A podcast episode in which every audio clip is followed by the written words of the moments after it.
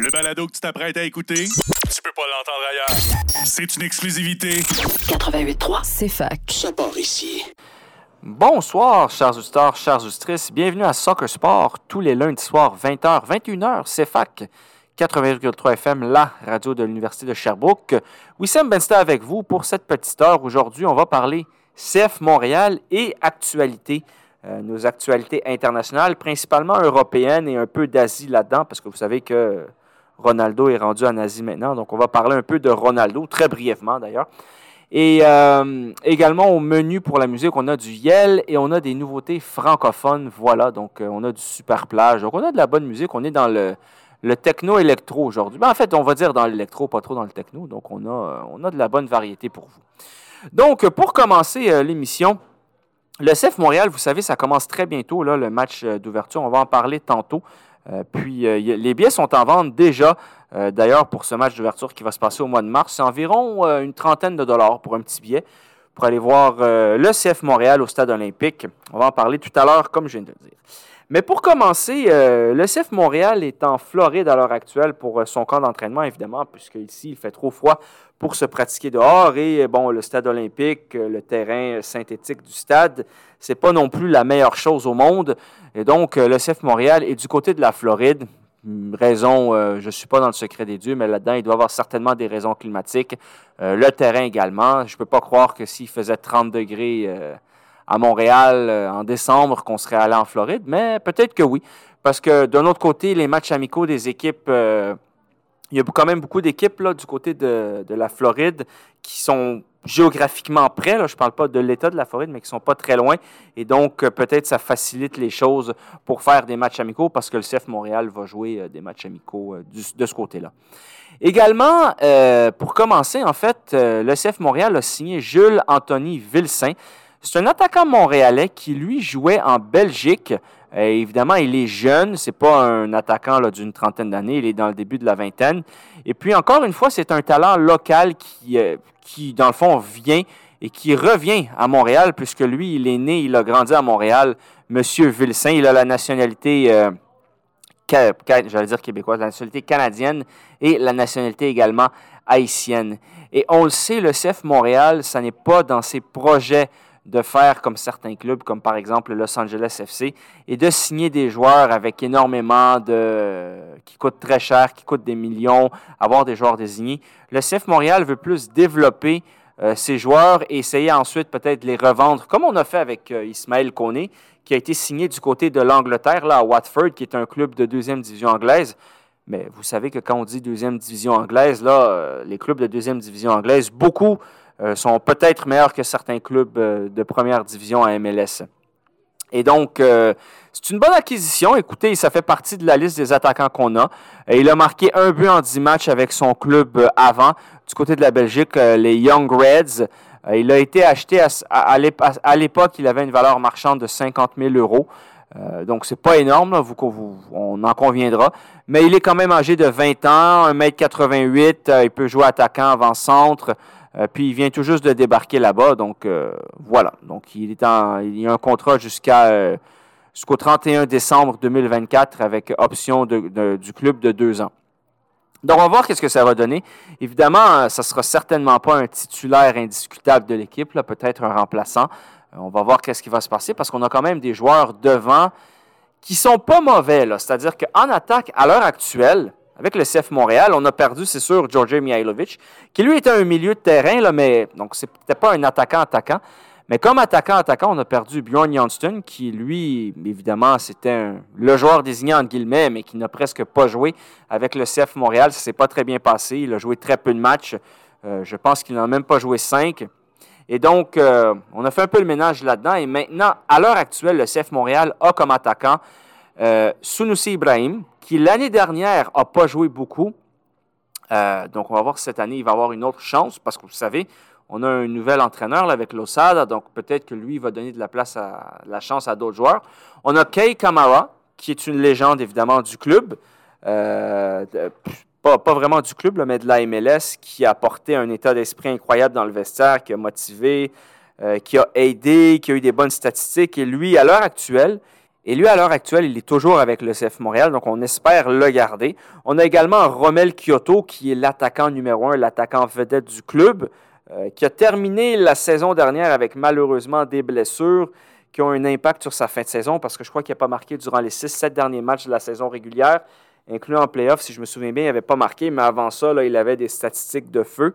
Euh, donc, un grand Romel Kyoto cette année va être très important. Et aussi, et aussi, un Mason Toy, parce que Mason Toy va rester avec le CF Montréal. Et lui, l'année dernière, il a eu des grosses blessures, il est revenu, euh, il avait marqué, mais après ça, ça s'est pas très bien passé. La confiance n'était pas là. Beaucoup, euh, beaucoup de chances, d'occasions ratées devant le filet. J'ai pu observer les pratiques également. Les pratiques, ce n'était pas fameux. Pas dans le sens qu'il ne mettait pas les efforts, mais dans le sens que la balle ne voulait pas rentrer. Et des fois, tu as besoin de ça, tu as besoin de moments difficiles pour te relever. Et lui, l'année dernière, ça a été des moments difficiles. Et cette année, on compte sur lui. Euh, peut-être que ce sera un partenariat en attaque avec Romel Kyoto, Mason Toy, les deux en avant. Mais on a également euh, Kay Kamara, s'il reste, et Sunusi Ibrahim, là, qui vont certainement prendre des minutes. Et euh, ce qui restera sera probablement distribué à Jules Anthony Vilsain, peut-être la Coupe euh, des voyageurs, donc la Coupe euh, du Canada qui va comporter, bon, le Toronto FC, le Vancouver Whitecaps et d'autres équipes de la Canadian Premier League. Donc, il y a quelque chose à faire ça avec euh, l'attaque. On a du bon, on a des bons joueurs quand même. On a également Piet au milieu de terrain. On a Wanyama qui est resté. On a Kamal Miller qui est resté. On a Pantemis. Donc, on a quand même une bonne partie de notre colonne vertébrale qui est restée. Certes, on a perdu Georgi Mihailovic, qui est un excellent joueur, qui a été euh, joué pour le Feyenoord, euh, pour la Z Alkmaar. On a également Alistair Johnson que j'adorais, le latéral, euh, latéral du côté du CF Montréal, qui a signé avec le, Celtic euh, en Écosse, qui est un grand club légendaire. C'est d'ailleurs le premier club des îles britanniques, si je ne me trompe pas, qui a gagné la Ligue des Champions. Donc c'est un club très, grand club. Et on souhaite également la chance à Alistair Johnson. Pourquoi pas aller chercher un titre et, euh, et se développer, parce que c'est ça c'est ça qu'on veut voir. Et Georgi Mihailovic, on pourra en parler euh, bientôt. On n'a pas, j'ai pas, j'en ai, j'ai pas eu l'occasion d'en parler depuis qu'il a signé du côté des Pays-Bas. Mais en quatre matchs, là, ce que je peux voir vite fait dans la statistique, il y a quatre matchs, un but. Euh, j'ignore s'il a des passes décisives, mais quand même. Donc c'est, un, un, bon petit, un bon petit but en quatre matchs là pour un milieu de terrain offensif. C'est pas si mauvais, mais reste à voir les statistiques et euh, la qualité de son jeu. Chose que évidemment vous comprendrez que je n'ai pas eu le temps de faire. Donc avec cette équipe-là, du CF Montréal, moi, je pense qu'on peut aller facilement se qualifier pour les playoffs. Par contre, pour faire aussi bien que l'année dernière, c'est possible, mais ça va être difficile selon moi. Parce que je pense que Alistair Johnson et euh, Georgi Mihailovic étaient des joueurs clés et ultra importants de cette équipe-là. Et l'année dernière, il y avait un momentum, il y avait quelque chose, il y avait quelque chose de très beau qui s'est passé. Et le répéter, c'est possible. Mais moi, je pense que ça va être comme l'année dernière, mais peut-être un peu moins bien. Mais évidemment, tout est possible dans le monde du soccer. C'est ma prédiction vite fait comme ça. Euh, on, va, on va avoir l'occasion d'en reparler parce que, mesdames et messieurs, la saison de MLS, elle ne fait que commencer. Elle ne fait que commencer la saison de MLS. Et puis, elle n'est pas encore commencée. Mais comme elle commence bientôt, c'est comme si elle était commencée. Les nouvelles sortent, les matchs s'en viennent, les billets sont en vente. Puis après ça, février, mars, avril, mai, juin, juillet, août, septembre, octobre, novembre, eh bien, on va avoir, du foot, on va avoir du soccer avec le CF Montréal pendant tous ces mois-là. On va avoir évidemment le Canadien, les Alouettes aussi qui vont euh, s'entrecouper, mais, mais, mais, mais, mais, mais, le CF Montréal va être là. Et donc, on veut encourager notre équipe et on a hâte que ça commence. On va voir si le stade va être aussi plein que la saison dernière, parce que la saison dernière, depuis le match contre, euh, le match contre le Toronto FC à domicile, euh, c'était plein à chaque match jusqu'à la fin. Évidemment, l'équipe gagnait. On a eu aussi euh, des beaux cadeaux du côté météo, mais même une soirée, je m'en rappelle, un mercredi soir, il pleuvait à Sio, puis le stade s'est rempli. Éventuellement, il a arrêté un peu de pleuvoir, mais les gens, les gens sont venus. Et donc, cette année, on veut répéter le même succès que l'année dernière et euh, j'ai hâte de pouvoir vous en parler, d'aller aux pratiques très régulièrement parce que vous savez qu'avec l'accréditation, euh, normalement, on a accès aux pratiques. Et puis là, le processus d'accréditation est en cours. C'est-à-dire qu'on avait jusqu'à une certaine date pour envoyer notre demande euh, comme média pour être accrédité. Et moi, je l'ai fait et je pense qu'évidemment, j'aurai la passe saison et non pas la passe à chaque match. La passe à chaque match, ça ne dérange pas. C'est juste qu'il fallait aller la chercher avant chaque début de match alors là, il y aura un peu plus d'autonomie. Encore une fois, euh, on remercie le CF Montréal pour euh, l'opportunité qu'ils m'ont donnée à moi et qu'ils ont donnée à CFAC, en fait, pour qu'on puisse ouvrir les portes. Euh, le CF Montréal nous a ouvert les portes à CFAC.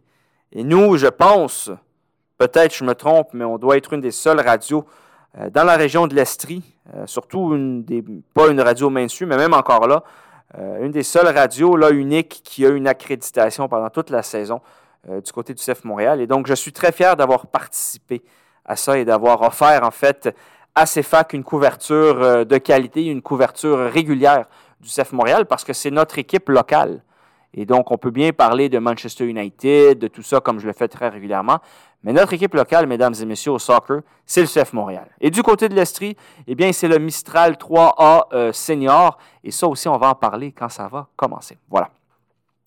Pour continuer sur le CF Montréal, à l'heure actuelle, le seul joueur désigné de l'équipe, c'est Victor Wanyama, qui, à la fin de la saison dernière, n'était pas certain de renouveler son contrat et de rester à Montréal. Et honnêtement, quand j'ai vu la conférence de presse de fin d'année, j'étais certain qu'il n'allait pas renouveler euh, avec le CF Montréal et qu'il allait trouver un autre endroit. Et finalement, il a renouvelé. Et donc, encore une fois, c'est le seul joueur désigné de l'équipe. Je, répète ce que ça veut dire, joueur désigné, euh, parce que vous savez qu'en MLS, comme dans la Ligue nationale, il y a un plafond salarial à respecter. Et donc, la MLS donne un peu un joker à chaque équipe. Ils leur disent, regardez, vous avez la masse salariale à respecter, mais vous avez le droit d'avoir trois joueurs qui ne comptent pas dans la masse salariale et dans le plafond salarial surtout. Et donc, le salaire euh, de Wanyama, le salaire ou le, coût du transfert, je pense que c'est le salaire, je n'ai pas l'information exacte, en fait, ne compte pas. Et donc, ça donne plus de lousse aux équipes pour signer euh, des grands joueurs, surtout pour les équipes qui ont plein de cash, comme par exemple Los Angeles FC, euh, qui peuvent signer Garrett Bale, qui peuvent avoir Vela, qui peuvent avoir. il y en a d'autres, il y a aussi, comment il s'appelle, Denis Bouanga. Bon, je ne sais pas si Bouanga, c'est un joueur désigné, mais ils ont des joueurs de qualité ils peuvent les payer. Donc, nous, du côté euh, du CF Montréal, l'année dernière, M. Renard l'a dit à la conférence de presse, il, a, clairement dit, il a dit, le CF Montréal, ça ne sera pas un club à court terme qui va signer des super vedettes pour remplir le stade. Et il a donné comme exemple, en fait, le fait que, euh, ben, que le stade a été pas mal plein toute l'année et qu'on n'avait pas ces joueurs vedettes-là. Mais par contre, on gagnait. Donc, euh, ça reste à voir qu'est-ce qui va se passer. Mais il n'y aura pas, de, par exemple, de Dizzy Drogba ou de Marco Di Vaio euh, cette année avec le CF Montréal. Peut-être que ça va changer, mais ce n'est pas la politique du club. Et avec la saison qu'on a connue l'année dernière, je comprends également les dirigeants euh, du CF Montréal de vouloir continuer sur cette lancée parce que, par exemple, un joueur comme Georgi Mihailovic et surtout un joueur comme Ismaël Kone, c'est-à-dire que il fait partie de chez toi, il joue avec le CF Montréal depuis quelques années, il vient d'ici, et là, tu le revends beaucoup plus cher que ce que, que, ça t'a coûté, que ce soit en salaire ou en développement ou en transfert. Et donc, tu te fais de l'argent, et donc, pour les finances d'un club, c'est bien. C'est bien. Et surtout, c'est que ça donne euh, un visage un peu local à l'équipe quand tu joues avec des joueurs qui viennent de chez toi. Euh, parce que, je vais vous donner un exemple le Real Madrid, qui est un des plus grands clubs au monde, certes, c'est une très grande équipe, Benzema, Modric, Kroos, mais quand tu regardes le 11 partant du Real Madrid, la plupart du temps, il y a un Espagnol titulaire, puis des fois, il y en a zéro. Right? Donc, on peut très bien voir, par exemple, euh, c'est Carvajal, le latéral euh, qui joue avec le Real Madrid, qui des fois est titulaire, qui lui est le seul joueur espagnol qui a une place de titulaire garantie quand il n'est pas blessé. Les autres Espagnols qui jouent avec l'équipe, ce sont des remplaçants. Et donc, du côté de Montréal, nous, on n'a pas ce problème-là parce qu'on a énormément euh, de joueurs euh, canadiens qui euh, jouent avec nous. On a Pantémis qui vient de Montréal, on a Broguiard également, on a aussi Rida Zourir, on a Saliba, on a Samuel Piet, on a Jean-Aniel Assis, donc on en a plusieurs. Là, évidemment, on a perdu Ismaël Kone, mais quand même, c'est-à-dire qu'il y a une saveur locale à cette équipe-là. Et on s'y retrouve parce qu'on, évidemment, bon, vous le savez, il y a la langue également. On est capable d'avoir beaucoup d'entrevues en français avec beaucoup de joueurs de l'équipe, ce qui n'est pas le cas, ce qui n'est pas le cas partout. On regarde, par exemple, avec des clubs Là, c'est moins pire maintenant avec le CH, là, avec les joueurs qui, sont, euh, qui ont monté, Harvey Pinard et tout ça, mais avant ça, des francophones, euh, surtout des francophones, euh, en fait, titulaires indiscutables avec le Canadien de Montréal, il n'y en avait pas tant que ça, honnêtement. Et là, nous, du côté du CF Montréal, on n'a pas ce problème-là parce qu'il y a énormément de joueurs locaux qui viennent soit de la belle province de Québec ou de Montréal. Donc voilà, c'est important à dire. Et d'ailleurs, euh, on a hâte de voir qu'est-ce que, ça va donner. Cette belle équipe avec une diversité quand même assez intéressante. On a des Américains, des Canadiens, des Français. On a des Islandais, des Finlandais, des gens du Kenya, de l'Égypte, de la Grèce, du Nigeria, euh, de la Sierra Leone, de, de, l'Honduras. On dit-tu de l'Honduras ou du Honduras? Du Honduras, pardon. Pas de, de l'Honduras, du Honduras. Donc euh, voilà. On va voir qu'est-ce que ça va donner tout ça. Donc maintenant, on va faire une petite pause. On s'en va en musique et non pas à musique. On s'en va en musique avec la chanson, mesdames et messieurs, de Yel à cause des garçons. Et on revient après ceci. Vous écoutez Soccer Sport à CFAC.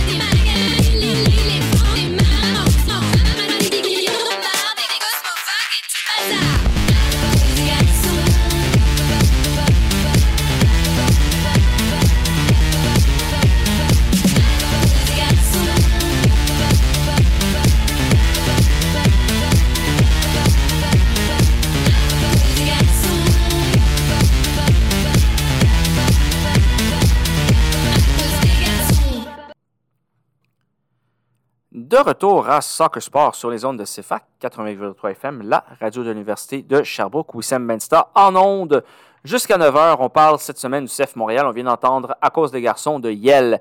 Donc, euh, j'ai parlé du CF Montréal. On va continuer à en parler. Euh, il y a eu un match amical qui s'est passé contre le Houston Dynamo. C'était la semaine dernière. Ça s'est terminé 2 à 2.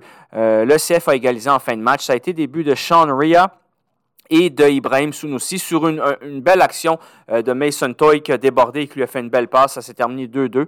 Et donc, un match nul du côté de la Floride contre Houston, qui honnêtement, Houston l'année dernière, c'était une des pires équipes. Donc, euh, vous savez très bien que, d'ailleurs, c'est des matchs amicaux. Donc, c'est pas avec ça qu'on va pouvoir se faire une idée euh, du vrai niveau du CF Montréal. moi, j'ai surtout hâte au vrai match d'ouverture qui va se passer très bientôt, non pas au stade, mais qui va arriver bientôt du côté de la MLS. Également, euh, Sean Ree, euh, qui a marqué, lui, qui est d'origine italienne, mais canadien. je l'ai vu jouer contre la PLSQ, puis c'est un beau petit joueur offensif, rapide, vivace et qui est capable de, de déséquilibrer. C'est un joueur un petit gabarit, un peu comme Joaquin Torres qu'on a vendu du côté de Philadelphie. Et j'ai hâte de voir qu'est-ce que ça va donner parce que c'est un joueur quand même que quand tu vas au stade, tu payes ton billet pour voir des joueurs comme ça, qui sont capables de déséquilibrer, qui ont de la vitesse, qui ont de la technique, qui ont de la vivacité, euh, qui sont capables de marquer, de passer. Et lui, il a ce profil-là. Maintenant, il n'a jamais joué avant ça en MLS, il a joué dans la Canadian Premier League. Qu'est-ce que ça va donner du côté euh, de la meilleure ligue d'Amérique du Nord, surtout euh, Canada États-Unis? J'ai hâte de voir qu'est-ce que ça va donner. Mais on va voir éventuellement comment l'entraîneur va l'utiliser. Ça va être un titulaire indiscutable ou pas. Euh, il y a des places à prendre cette, année du côté euh, du CF Montréal et peut-être que Sean Ray euh, sera un de ceux qui pourra faire sa place avec le CF Montréal, se développer, devenir un très bon joueur, peut-être même un leader offensif de l'équipe. On a hâte de voir ce que ça va donner. D'ailleurs, en parlant des matchs amicaux, on en a deux qui s'en viennent cette semaine. malheureusement, ils ne sont pas diffusés du côté des médias traditionnels. Je ne sais même pas si le site ou Twitter ou YouTube offre une plateforme pour voir ces matchs-là gratuitement. J'en suis pas certain, je pense que non. Je vais m'informer puis je vous reviendrai avec ça euh, la semaine prochaine parce qu'il devrait y avoir d'autres matchs amicaux. Mais le 15 février, on va jouer contre l'Inter de Miami, du côté de Miami toujours, et le 18 février contre Tampa Bay Rowdies. Rowdies, c'est une équipe évidemment qui n'est pas MLS, c'est une équipe des ligues inférieures. Et nous, le vrai match, euh, la vraie saison commence au stade olympique pour nous parce que vous comprendrez que les matchs euh, en février et euh, début mars ne, se passeront pas à Montréal, même si euh, j'y pense, on aurait pu peut-être avoir un match d'ouverture, le premier match de la MLS du ZEF Montréal aurait peut-être pu être au stade olympique. Euh, je ne sais pas également c'est quoi la logistique, c'est quoi les règles, parce que ça arrive quelquefois que le premier match de la saison du CF Montréal se passe du côté du stade olympique. Et qu'on commence souvent les, excusez, j'ai pas été clair. Je veux dire qu'on commence souvent la saison à l'extérieur, alors qu'on a un stade olympique où est-ce que peut-être ça pourrait se jouer plus tôt et commencer la saison ici euh, à notre premier match. En même temps, peut-être que c'est pas la meilleure des recettes parce que l'été à Montréal est tellement beau, le printemps aussi. Donc peut-être que la stratégie, c'est d'avoir le plus de matchs possible au stade Saputo. Et le stade Saputo, évidemment, on ne peut pas vraiment y aller avant la fin mars, dépendamment des hivers qu'on a. En avril, on peut y aller, mais même des fois en avril, on a des tempêtes de neige. Donc, ça dépend évidemment, de euh, Mother Nature, comme on dit en bon français. Donc, voilà. Donc, ça, c'est les matchs qui s'en viennent. 18 mars, 7h30 au Stade olympique contre les champions de l'Est, Philadelphie. D'ailleurs, Philadelphie, euh, on appelle cette émission-là Soccer Sport, donc je peux en glisser un mot là. Euh, ils ont perdu le Super Bowl contre les Chiefs de Kansas City avec un Patrick Mahomes sans doute blessé, mais qui a tout donné pour son équipe. Moi, j'étais certain que les Eagles allaient gagner. J'étais sûr à 100% parce qu'ils avaient balayé tout sur leur passage avant d'arriver là. C'était les deux meilleures équipes de la Ligue qui s'affrontaient, by the way. Et euh, ils ont perdu.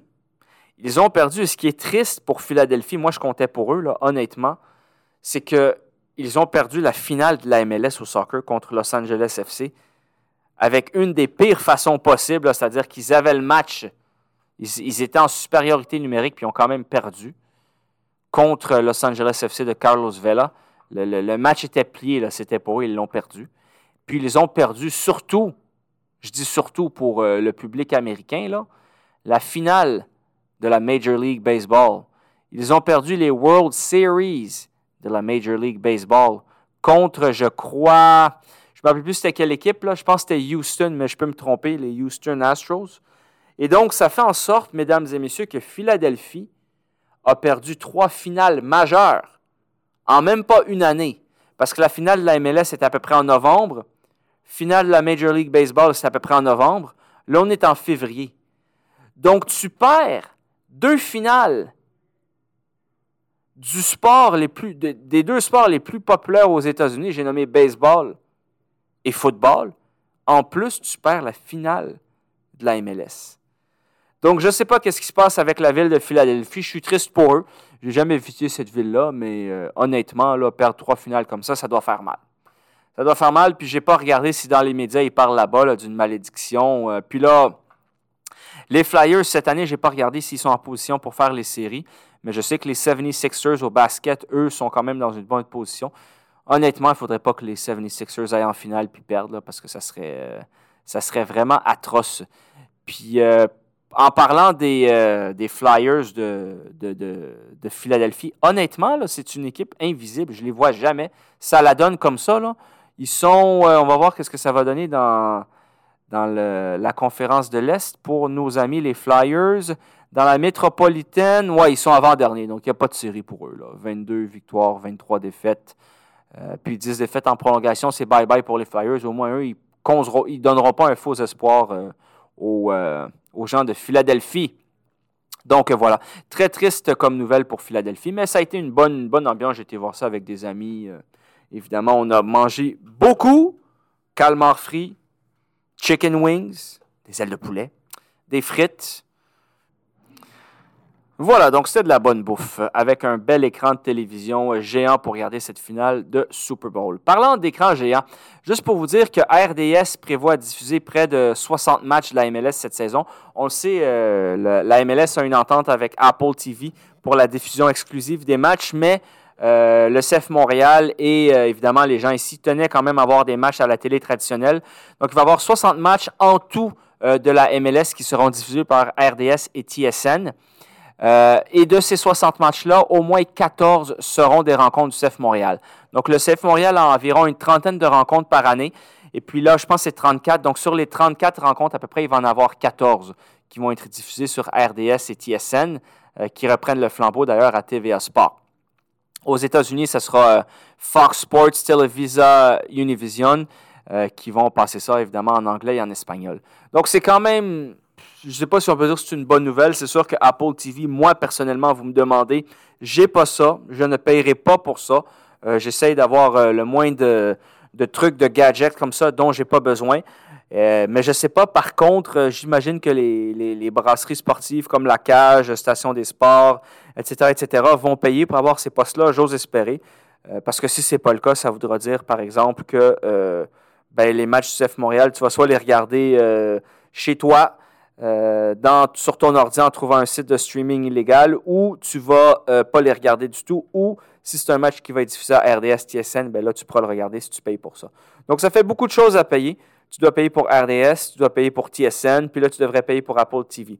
Donc c'est-à-dire que pour le fan euh, fini du CF Montréal et de la MLS, peut-être que lui va payer, mais pour monsieur, madame, tout le monde, payer euh, Apple TV en plus de RDS et TSN pour voir le CF Montréal.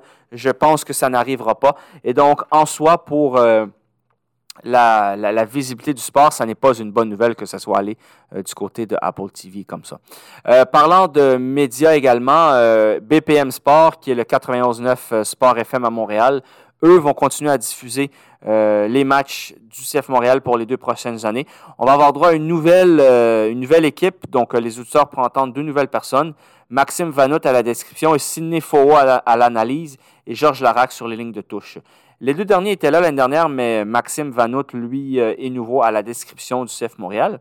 Et je me sens un peu con, pour être honnête avec vous. Euh, parce que euh, j'aurais aimé peut-être euh, donner mon nom. J'ai pas osé envoyer mon nom au CF Montréal, pardon, pas au CF Montréal, au 91 Sport FM pour leur dire que, ben écoutez, si vous avez personne, parce que Olivier Brett est parti, mais moi je suis intéressé peut-être à commenter les matchs du CF Montréal à la radio. C'est un de mes rêves. J'ai pas fait l'effort pour évidemment leur demander. Donc je n'ai que moi à blâmer. Mais d'un autre côté, Maxime Vanout fera un très bon travail et surtout Maxime Vanout, lui, euh, travaille pour le 91-9 Sport depuis quelques temps, donc évidemment, il a priorité et il a beaucoup plus d'expérience que moi. Donc, euh, je ne pense pas que pour commenter des matchs à la radio d'une équipe de MLS, euh, je ne sais pas s'il demande de l'expérience avant. Je ne sais pas si tous ceux qui ont fait ça avant moi ont de l'expérience, mais ça reste intéressant, ça reste intéressant. Je vous, euh, I'll keep you posted, comme on dit en français. Je vous tiendrai au courant par rapport à ça. Et donc, il y aura toujours une émission d'avant-match de 30 minutes ainsi qu'une émission d'après-match de 30 minutes euh, et, euh, pour les matchs sur la route et une heure pour les matchs à Montréal. Donc, quand ce sera les matchs à Montréal, il y aura la tribune téléphonique également où est-ce que ce sera possible de téléphoner et de donner son opinion sur le match du CF Montréal. Autre nouvelle en ce sens par rapport au CF Montréal, on n'est pas dans les médias. Il il y a quatre joueurs de l'Académie du CF Montréal qui ont été sélectionnés pour l'équipe nationale U17 d'Haïti. Donc, on le sait, il y a beaucoup de personnes au Québec, à Montréal, mais pas juste à Montréal, mais au Québec, euh, un peu partout dans la province, qui sont d'origine haïtienne et beaucoup ont la double nationalité, c'est-à-dire canadienne et haïtienne. Eh bien là, l'équipe nationale euh, haïtienne U17, eh bien, il, sélectionne quatre joueurs de l'Académie du CF Montréal qui fait quand même du bon travail. On parle de Alexander Gouboglo, Dylan Pierre-Alexis, Samuel Pierre Lamar et Sébastien Hudel Joseph ont été sélectionnés euh, par l'équipe nationale des moins de 17 ans d'Haïti pour participer au championnat U17 de la CONCACAF du 11 au 26 février. Ça va se passer du côté du Guatemala. Et euh, le calendrier pour la phase de groupe pour ces équipes-là. Hier, on avait un match Haïti-Salvador. Demain, c'est Suriname-Haïti. Et jeudi, le 16 février, c'est Honduras-Haïti. Si vous trouvez ça en streaming, euh, je suis fier de vous parce que euh, je ne pense pas que c'est diffusé. C'est certainement pas diffusé euh, sur TVA Sport, ça je peux vous le garantir. Hein. Le jour où est-ce que TVA Sport va diffuser la Ligue, le championnat de la CONCACAF U17, je vais être la personne la plus contente, mais évidemment, ils ne l'ont pas fait. Peut-être que c'est disponible sur YouTube parce que YouTube offre beaucoup de contenu CONCACAF gratuit. Et donc, peut-être que ce match-là était disponible sur YouTube. D'ailleurs, le match, malheureusement, pour nos quatre joueurs de l'Académie, euh, s'est déroulé 3 à 1, victoire du El Salvador contre Haïti. C'est Kaif Thompson qui avait ouvert le score pour les Haïtiens à la 11e minute, mais finalement, ils sont fait rattraper avec trois buts de Salvadoriens. Donc, euh, défaite pour euh, Haïti U17. Mais demain, ils peuvent se reprendre, et même, je, vais dire, on peut se reprendre contre, évidemment, le Suriname. Voilà. Également, on a d'autres nouvelles. Je suis en train de vérifier à l'heure actuelle pendant que je vous parle parce que euh, est-ce que ça serait visible? Est-ce qu'il aurait été visible? En tout cas, les highlights, les highlights sont là, mesdames et messieurs, de Haïti El Salvador sur, euh, sur YouTube, sur la chaîne YouTube de CONCACAF. Et je vous annonce, mesdames et messieurs, que, eh bien oui, le match en entier, pour ceux qui veulent voir ça, la Coupe U17 de la CONCACAF, mesdames et messieurs, elle est disponible sur YouTube avec une image HD, voire plus que HD. Et évidemment, quand on regarde ça, il n'y a pas énormément de gens dans les tribunes, mais quand même, allez regarder ça sur YouTube, sur euh, la page euh, YouTube de CONCACAF. Ça s'écrit C-O-N-C-A-C-A-F. Évidemment, si vous n'en avez rien à cirer du soccer, puis venir écouter, merci d'être là. Mais euh, allez écouter ça, allez écouter un peu de CONCACAF U17. Supporter nos joueurs d'origine haïtienne qui jouent avec l'Académie du CF Montréal et qui sont sélectionnés pour l'équipe haïtienne, mesdames et messieurs. Voilà, donc ça met presque fin à cette émission. On va y aller avec euh, les dernières actualités de la semaine. Euh, on va commencer avec le Real Madrid, champion du monde. Ils ont battu El Hilal de l'Arabie Saoudite. 5 à 3, c'était la Coupe du monde des clubs. Une compétition, évidemment, qui, euh, pour moi, c'est une compétition un peu biaisée parce que comme je le répète à chaque année, je suis là à chaque année, ça doit faire 3-4 ans. Euh, les clubs européens puis les clubs d'Amérique du Sud commencent directement en demi-finale. Et donc, euh, c'est zéro méritocratie, c'est privilège euh, de Sud-Américains et d'Européens. Et moi, je suis contre ça parce que les Africains, l'Océanie et l'Asie, eux, doivent jouer tous les matchs. Donc, c'est totalement injuste. Mais le Real Madrid l'a gagné euh, facilement contre El Hilal 5 à 3. Parlant d'Arabie Saoudite, deux nouvelles de suite qui se passent euh, en Arabie Saoudite qui concernent des équipes euh, d'Arabie Saoudite. By the way, la compétition de la Coupe du Monde des clubs ne se déroulait pas en Arabie Saoudite. Elle se déroulait du côté du Maroc, semi-finaliste de la dernière Coupe du Monde, on le répète. Ronaldo a marqué quatre buts avec son club d'Al Nasser dans une belle victoire et son club à l'heure actuelle est euh, dans les deux premiers du championnat saoudien. Donc évidemment, Ronaldo n'a pas été en Arabie Saoudite seulement pour jouer. Lui, ça lui prend des titres. Et maintenant qu'ils sont out de la Coupe d'Arabie Saoudite, eh bien, il leur reste le championnat et ils ont des bonnes chances de le gagner. J'espère évidemment que Ronaldo gagnera un titre avec une autre équipe le PSG Paris Saint-Germain perd en huitième de finale contre l'Olympique de Marseille en Coupe de France dans un stade Vélodrome plein. Il y avait 63 000 personnes, une ambiance de feu. C'est un record jamais vu pour un huitième de finale de Coupe de France. Évidemment, vous comprendrez que c'est Marseille-PSG. Donc le tirage a été quand même... Ça a été un très bon tirage pour Marseille et en même temps un très mauvais. Euh, mais ce qui s'est passé du côté de Marseille, c'est que Kylian Mbappé était blessé. Et on le sait, le PSG avec Kylian Mbappé et sans Kylian Mbappé, c'est il y a, y a 20 000 kilomètres entre les deux. Kylian Mbappé, sa présence est juste énorme. Et surtout, l'Olympique de Marseille avait quand même décidé d'attaquer et d'être beaucoup offensif contre le Paris Saint-Germain. Et ils ont pu faire ça parce qu'il n'y avait personne pour les contre-attaquer. Parce que si Mbappé est là, tu ne peux pas tout risquer. Parce que contre-attaque avec Mbappé égale, au pire, une occasion énorme de but. Et au mieux, pour le Paris Saint-Germain, un but.